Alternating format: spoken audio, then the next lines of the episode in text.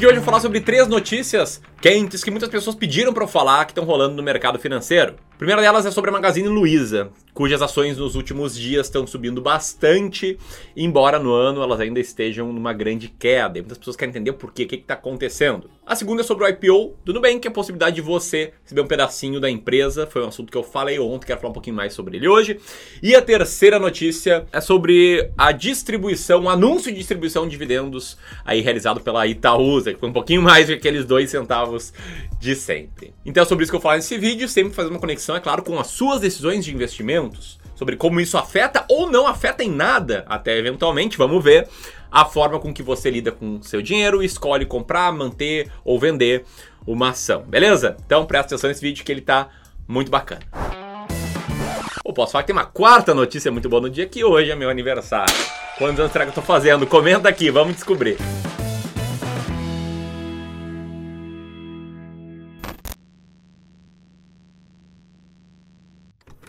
Bom, primeiro ponto sobre a alta impressionante da Magazine Luiza, que nos últimos cinco dias as ações estão crescendo 14,8%.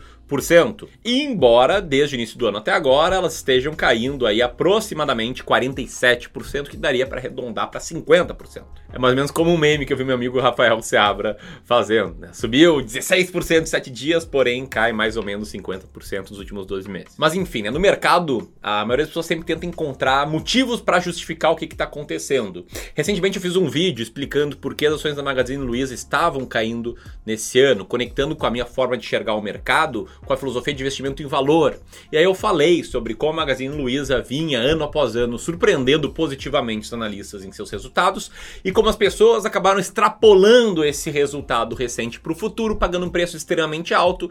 E aí bastou vir uma nova percepção do mercado, a percepção de que ela não iria crescer tanto assim esse ano, que as ações tinham um grande espaço para baixo.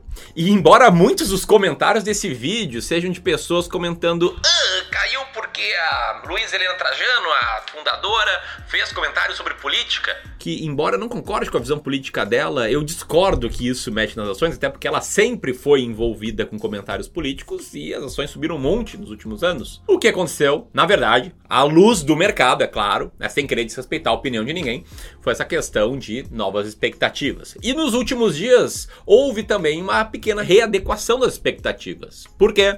Porque o Mercado Livre reportou os seus resultados que foram melhor do que o mercado esperava. É, esses números do Mercado Livre foram considerados como, abre aspas, robustos pelos especialistas que fazem uma nova readequação sobre expectativas dos resultados da Magazine Luiza, que por sinal vai ser daqui a pouco, né? Vai ser amanhã amanhã no dia 11. Então vale a pena ver se a alta foi justificada ou não. Enquanto você pensa, e aí, Ramiro, porra, vale a pena comprar a Magazine Luiza agora? Será que vai crescer mesmo? Eu quero trazer aqui um pouco da forma que eu enxergo o mercado. Eu não acredito que você consegue prever esse curtíssimo prazo.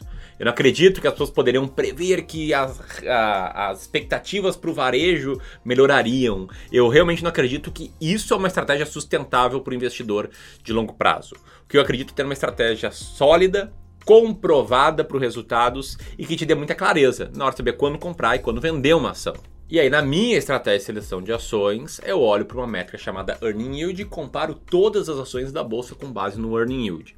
E a Magazine Luiza, no início de novembro, era a empresa número 180 no ranking de empresa mais barata a mais cara. Ela estava muito perto das empresas mais caras da bolsa, mesmo né, com as quedas até então.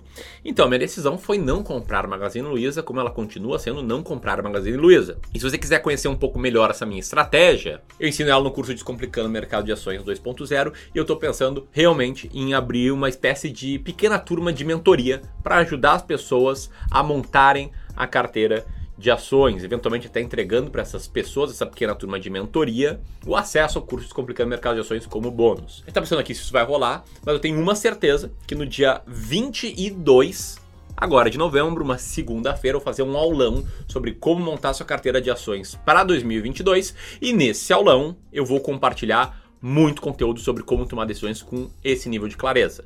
Beleza? Para você ser registrado ou não, é só apertar nesse link aqui em cima, também vai estar um link na descrição e no comentário fixado. Bom, a segunda notícia do dia é sobre o IPO do Nubank. Inclusive ontem eu fiz um vídeo explicando um pouco melhor sobre ele, explicando se eu iria participar ou não, explicando por quê e falando sobre a Nos Sócios, que é uma ação de marketing muito bacana feita pela Nubank para incentivar as pessoas a investirem na bolsa recebendo um BDR da Nubank, do Nubank, né, no valor de mais ou menos 10 reais. Isso é algo que a empresa vai entregar para no máximo 18 milhões de investidores para que eles deem o primeiro passo eventualmente na bolsa e se tornem aí uh, acionistas ou como eles chamam, ter um pedacinho aí da empresa. Bom, e no vídeo de ontem eu falei muito melhor sobre isso.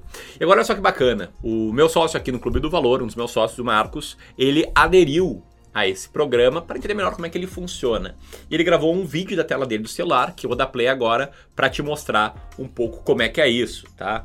Então ele foi lá, uh, aderiu ao programa e eles mandaram mensagem assim: Olá, Marcos, falta um pouco para nossa entrada na bolsa. Logo você vai receber seu pedacinho. Até lá, veja as datas do nosso IPO. Quando você vai poder comprar mais pedacinhos, enquanto isso aproveita para aprender sobre investimentos. E aí eles colocam ali, ó, no calendário, que entre os dias 17 de novembro e 7 de dezembro tem período de reserva, em que quem solicitou um pedacinho, né, que é um BDR do Nubank, vai poder comprar, reservar mais BDRs, aumentar a sua participação, aí é claro, mediante o investimento. Uma jogada que eu achei, sinceramente, brilhante do Nubank para ter uma base pulverizada de sócios, sócios que gostam da empresa, que gostam da marca, e assim contar com eles para captar os recursos. E aí, no dia 9 de dezembro, daqui a um mês, eles estreiam oficialmente na bolsa. E além disso, né, tem uma série de uh, conteúdos educacionais. Pode ver, ó, vem aprender. Eles falam sobre os documentos que são importantes para você ler antes de investir no IPO, são super francos, super transparentes nisso, uma coisa que eu achei muito bacana.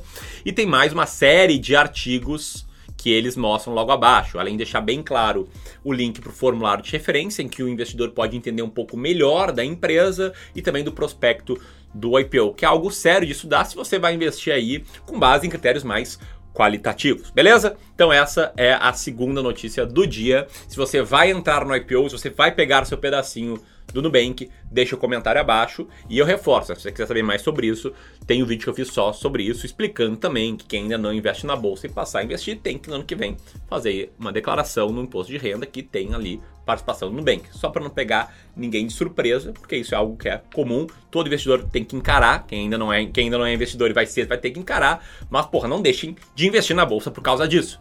E a terceira notícia é a Itaúsa e distribuição de proventos. Né? Até falei acho, na introdução dividendos, mas na verdade foram três pagamentos anunciados de juros sobre capital próprio, JSCP. Né? Quando o conselho de administração da empresa anunciou, deliberou o pagamento em 3 de janeiro e 1 de abril de 2022 de JSCP no valor de 2 centavos, né? 2,35 centavos, que com os 15% de retenção na fonte de imposto de renda sobre juros sobre capital próprio resulta em 2 centavos no bolso dos acionistas. E aí você pode estar pensando, né? Pô, isso aqui não é notícia, é aquele meme, os 2 centavos lá que não ajudam em nada. É, aqueles 2 centavos meme lá da Itaúsa e tal. Mas não é só isso, tá? A holding do Itaú, Itaúsa, também deliberou declaração de juros sobre capital próprio complementares no valor de 15 centavos por ação, né? Que com os tirando os 15% de imposto de renda, dá aí 13 centavos de forma líquida a ser pagos no dia 29 de abril de 2022. A programação de pagamentos fica dessa forma, que indica aí que quem segurar as ações até o dia 28 de fevereiro de 2022, a última data com, vai ter o direito a receber na totalidade 21 centavos por ação. E 21 centavos por ação, considerando a cotação atual da empresa, seria um yield de mais ou menos 2% sobre o preço atual. E aí você pode pensar, pô, amigo, então você compra Itaúsa, tem ações Itaúsa ou sei lá do Itaú? E para isso eu volto para minha estratégia de seleção de ações, em que você não vai encontrar Itaúsa nem Itaú nesse ranking, porque num dos filtros que a gente passa anteriormente, antes de chegar nessa lista, a gente acaba tirando essas empresas. Quer saber bem melhor o porquê?